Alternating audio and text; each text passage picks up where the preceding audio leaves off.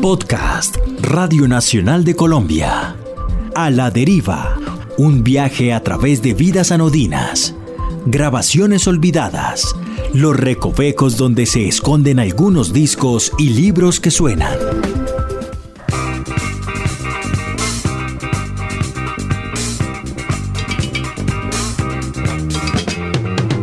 En 1975, justo cuando el rock nacional entraba a un largo periodo de letargo y declive, el sello CBS publicó un disco tan anormal en su catálogo como en el escenario de la música local. Enmarcada en la crisis creativa de nuestro rock, propiciada por el éxito masivo de varios músicos, la indiferencia de los medios de comunicación y el desencanto, apareció una grabación que cerró con lujo de detalles aquellos esplendorosos años de crecimiento y consolidó el genio de un caleño que en los años siguientes se entregaría de lleno a la música publicitaria. Aunque algunas de sus canciones sonaron en la radio con relativo éxito, el disco en cuestión fue olvidado hasta hace no menos de una década, cuando se alzó de la oscuridad como una de las joyas del funk continental. Evolución, editado hace 45 años por Harold y su banda, es el protagonista de una nueva entrega del podcast A la Deriva. Sean bienvenidas y bienvenidos.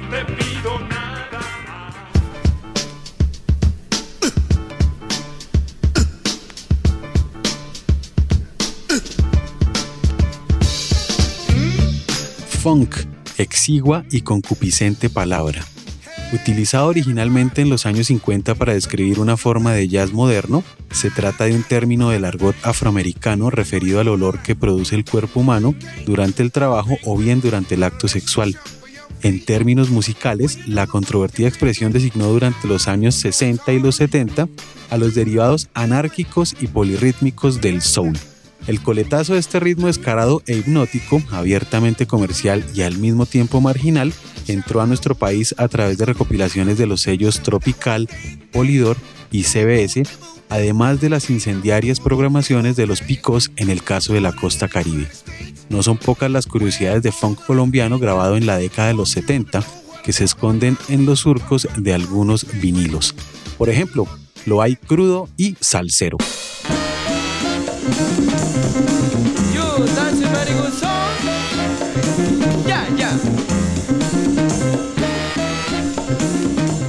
Rockero y lisérgico.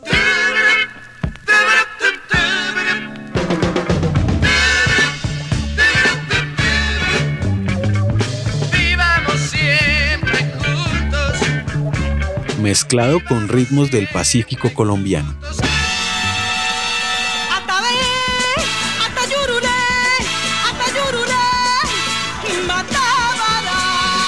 o champetero al estilo de Abelardo Carbono.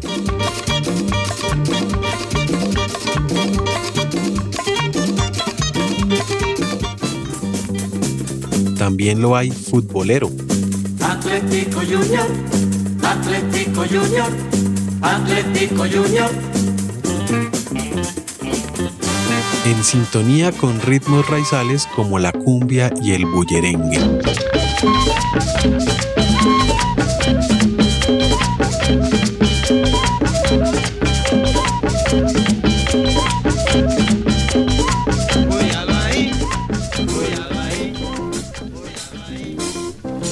Está el de Harold Orozco, inmortalizado en un disco sofisticado y exuberante que resuma un estilo musical entroncado tanto en la onda psicodélica de Stevie Wonder, el sensualismo explícito de Barry White y el funk progresivo de Earth, Wind and Fire. Estas son cosas que siempre yo siento al despertar. Nacido el 16 de febrero de 1947 en Cali, Harold Orozco Rengifo quedó prendado del rock and roll con los discos de Elvis Presley que reposaban en su casa del tradicional barrio San Fernando, según cuenta el periodista Humberto Pérez.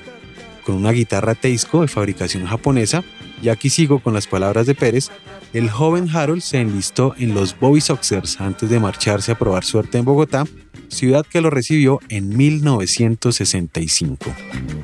Allí, por obra y gracia de su atrevida personalidad, entabló amistad con Alfonso Lizarazo, quien lo contrató para hacerse cargo de los arreglos y la producción musical de Estudio 15.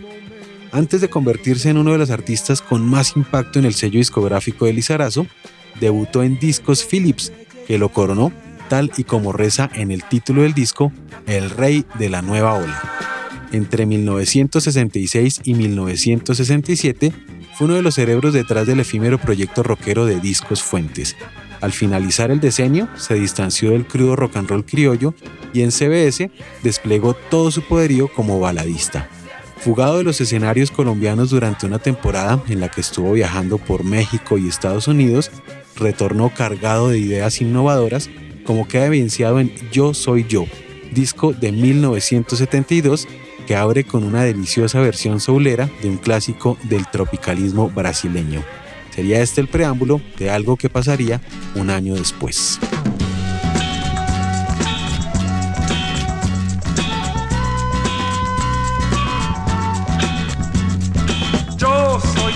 aunque el mundo me trate así. Y quien quiera que me haga, oh, no me importa si es a mí.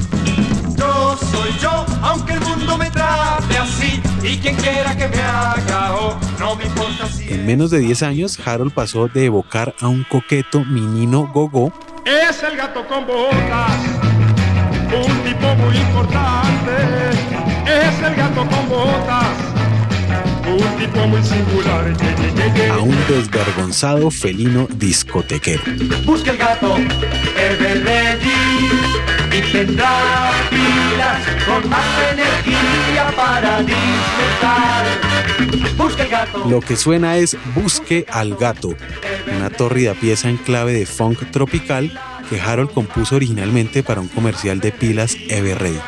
La canción, que de la televisión pasó a las pistas de baile, fue un sencillo muy exitoso que abrió la novedosa senda por la que habría de transitar el caleño. Para cristalizar sus revolucionarias ideas musicales, Harold convocó a un combo de músicos ampliamente conocidos en el ámbito del rock pesado, la balada, el jazz y la salsa en Bogotá. Con ellos grabó en 1974 Llévame a tu alma, una canción de su célebre ciclo funquero que permanece escondida en el volumen 9 de 13 Fabulosos, un emblemático variado del sello CBS. Dentro de los músicos que coincidieron en las sesiones de grabación de Evolución, que se llevaron a cabo en el estudio Ingesón de Bogotá, se encontraba el cantante Alex González, el trompetista Eduardo Lalo Maya, Mario Mota Gustavo Castelar, el baterista Carlos Cardona y José Gallegos. Este último, un pianista bogotano que Harold había conocido en sus años nueva oleros. Gallegos, luego de una larga temporada en los Estados Unidos, regresó a Colombia a mediados de los 70. Además de retomar la vieja amistad, se involucró junto a él en los avatares de la música publicitaria y, por cuenta de particulares afinidades musicales, se convirtió en el socio idóneo para darle forma a las canciones que harían parte de Evolución.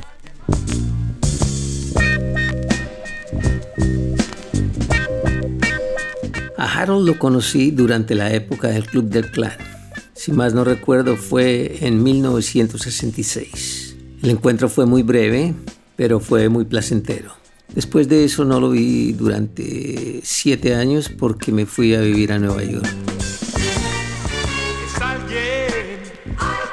En 1974 eh, regresé a Colombia después de estar en Nueva York durante seis años.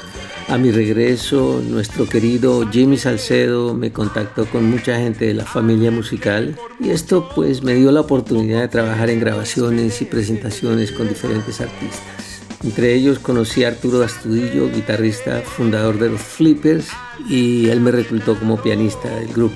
Además, me presentó al gran músico y arreglista, el maestro Quique Fernández, quien me invitó a tocar en muchas de las grabaciones que él estaba produciendo. La cantante argentina Lita Nelson y su esposo Lico Medina también me invitaron a tocar con su orquesta y trabajé con ellos muchas presentaciones.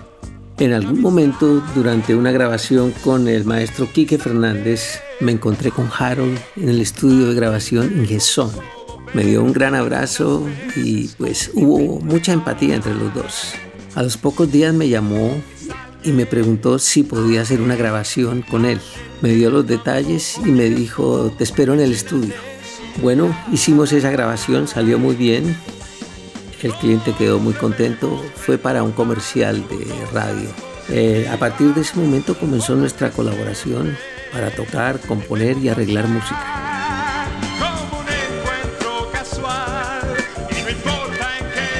La idea de hacer ese álbum nació cuando grabamos un comercial de pilas. Básicamente él quería un nuevo sonido que tuviera elementos de funk, un poquito de jazz y desde luego de rock.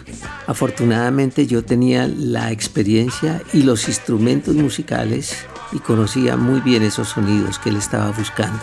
Clavinet de 6, Fender Rhodes piano, sintetizador, órgano Hammond B3 y todos esos juguetes que estaban de moda en ese entonces. Recuerdo que antes de la grabación de ese comercial, Harold me llamó aparte y me dijo, quiero que escuches esto.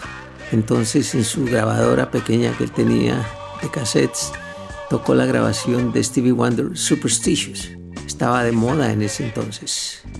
Entonces me pidió si podía tocar con el clavinet un patrón rítmico que estuviera dentro de ese estilo. Eso fue maravilloso para mí y me vino como anillo al dedo porque yo estaba acostumbrado a tocar estos diferentes géneros musicales con el grupo que tenía en Nueva York. Probamos varias ideas y conseguimos lo que él estaba buscando.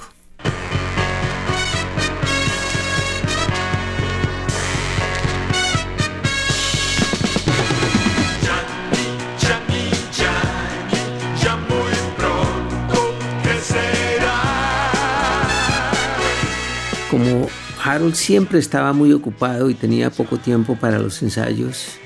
Entonces me pidió dirigir el grupo. Fue un placer enorme grabar. Nos aprendimos nota por nota todo lo que teníamos que tocar. Harold, de su parte, ensayaba con los cantantes y se estudiaban todas las partes. Tanto así que grabamos en unos pocos días. Además, todos los miembros del grupo estábamos muy motivados. El concierto de lanzamiento fue en el Teatro Jorge Eliezer Gaitán de Bogotá.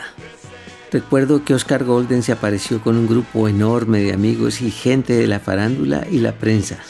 Después de esto hicimos una pequeña gira por el Valle del Cauca, Risaralda y otros lugares de esa zona. Esas presentaciones las consiguió nuestro joven manager, que a pesar de su juventud era un muchacho muy responsable, muy serio y muy respetuoso con su trabajo ese es Julio Sánchez Cristo. Yani Yani, la optimista canción que suena de fondo, se la dedicó Harold a un perro que había dejado en Cali, según el testimonio de Julio Sánchez Cristo, quien también recuerda que para los conciertos se unieron a la banda la cantante Marta Patricia Yepes, el guitarrista hawaiano Randy Dowling y los hermanos Mario y Alex Restrepo en la batería y la guitarra rítmica respectivamente. También, y este es un dato que no carece de importancia, Sánchez Cristo, quien en ese momento aún no se había graduado del colegio, nos revela que la foto de la portada del disco la hicieron en el desierto de Mondoñedo y fue tomada por Carlos Duque, el mismo que años atrás había contratado Harold para la famosa canción publicitaria del gato Everready. Menos de un año duró la banda activa. Sus integrantes se atomizaron por el mundo y Harold se dedicó exclusivamente a la música publicitaria. Desafortunadamente no grabamos más, porque aparte de su vida personal, Harold tenía mucho trabajo haciendo música para publicidad y otros compromisos. Por mi parte, además de tocar con los flippers, yo tenía un trío de jazz. Tocábamos seis días por semana en un lugar que estaba de moda en Bogotá, Doña Bárbara. Así que tenía muy poco tiempo, aproximadamente tres o cuatro horas diarias para estudiar el piano y escribir arreglos. En mayo de 1976 se presentó una oportunidad de trabajo bien interesante en Nueva York y con Guillermo Guzmán decidimos viajar. Por otro lado, Marta Patricia Yepes, la cantante, se fue para Madrid. Eduardo Maya, el trompetista, se fue para Aruba. Randy Dolin, el guitarrista y cantante, viajó para el Hawái. Mario y Alexis Restrepo decidieron hacer un grupo. Así que lastimosamente la banda de Harold se desintegró. Personalmente, yo guardo en un lugar muy especial de mi corazón a Harold, a mis compañeros de la banda, a nuestro manager y a todo el equipo de trabajo. Aprendí lo que es trabajar con gente seria, responsable y sobre todo personas decentes.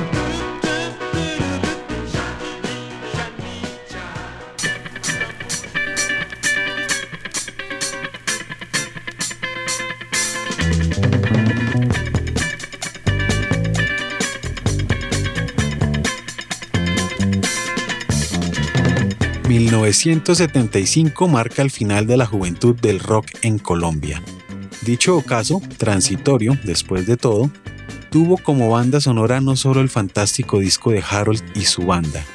Ese mismo año también se publicaron discos trascendentales como Un Nuevo Comenzar de Ana y Jaime, Jack Tamama de Genesis, Sol y Luna, el debut en solitario de Humberto Monroy, y un bello sencillo de Miguel Muñoz.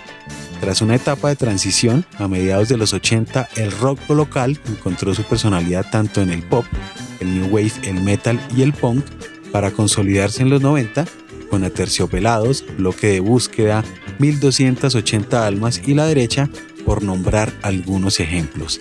Pero eso ya hace parte de otra historia.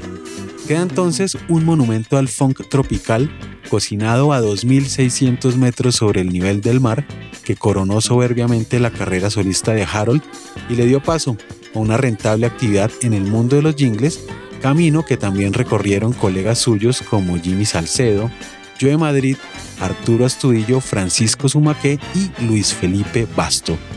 Para los que nacimos al final de la década del 70, las breves e infalibles melodías imaginadas por el caleño aún nos recuerdan espumosos y nutritivos chocolates o lápices galácticos de doble punta y doble color.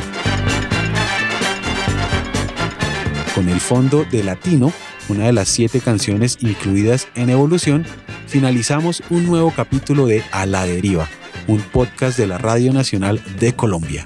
Mi nombre es Luis Daniel Vega, les invito a seguir descubriendo biografías anodinas, grabaciones olvidadas libros que suenan y algunas historias de discos inauditos.